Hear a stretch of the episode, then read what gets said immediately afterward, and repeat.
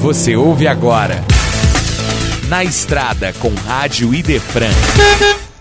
No 18º Congresso Estadual de Espiritismo, pergunta: Como explicar a consolação trazida pelo Espiritismo? Rossandro Klinge responde: Você lembra quando Kardec perguntou se os espíritos se preocupavam com ele, que estava com dificuldades financeiras e tal, né? E diz assim: a gente se preocupa com tudo. Se a gente não se preocupasse, a gente não amava você. Uhum. É, consolar é muitas vezes pegar na mão primeiro, porque a pessoa está caída. A consciência depois que ela sai da dor.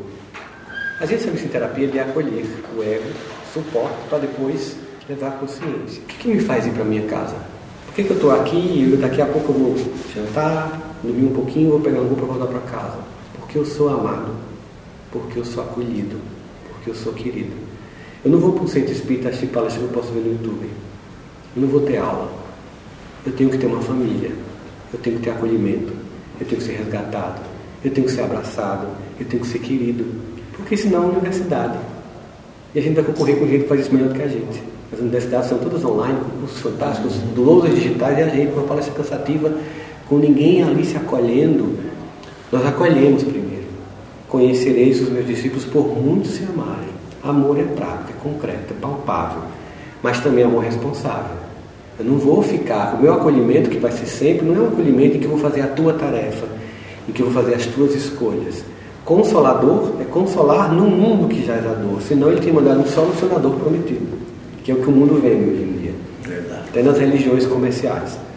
Mas é aquele que te consola, inclusive quando você repete nas escolhas que estão te levando para a mesma dor, ainda assim está lá um Deus que não desiste diz assim, eu sei que um dia você vai despertar, né? Se a criança vai, ela começa a aprender e cai, começa a aprender e cai.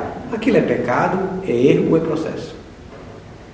É um processo. E o pai que está do lado, ele se anima a cada passo mais longo que foi dado. Uma criança que aprende a, a ler, ela vai gaguejar. Ao gaguejar, ela errou, ela pecou? Não, é um processo. A gente comemora cada ligação de sílabas. E Deus é assim, amoroso.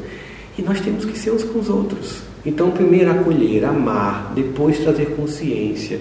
É um processo. Porque se a gente for só com um aspecto, eu sei que senhor pergunta, não veio com o seu objetivo, uhum. é só porque eu estou plena resposta.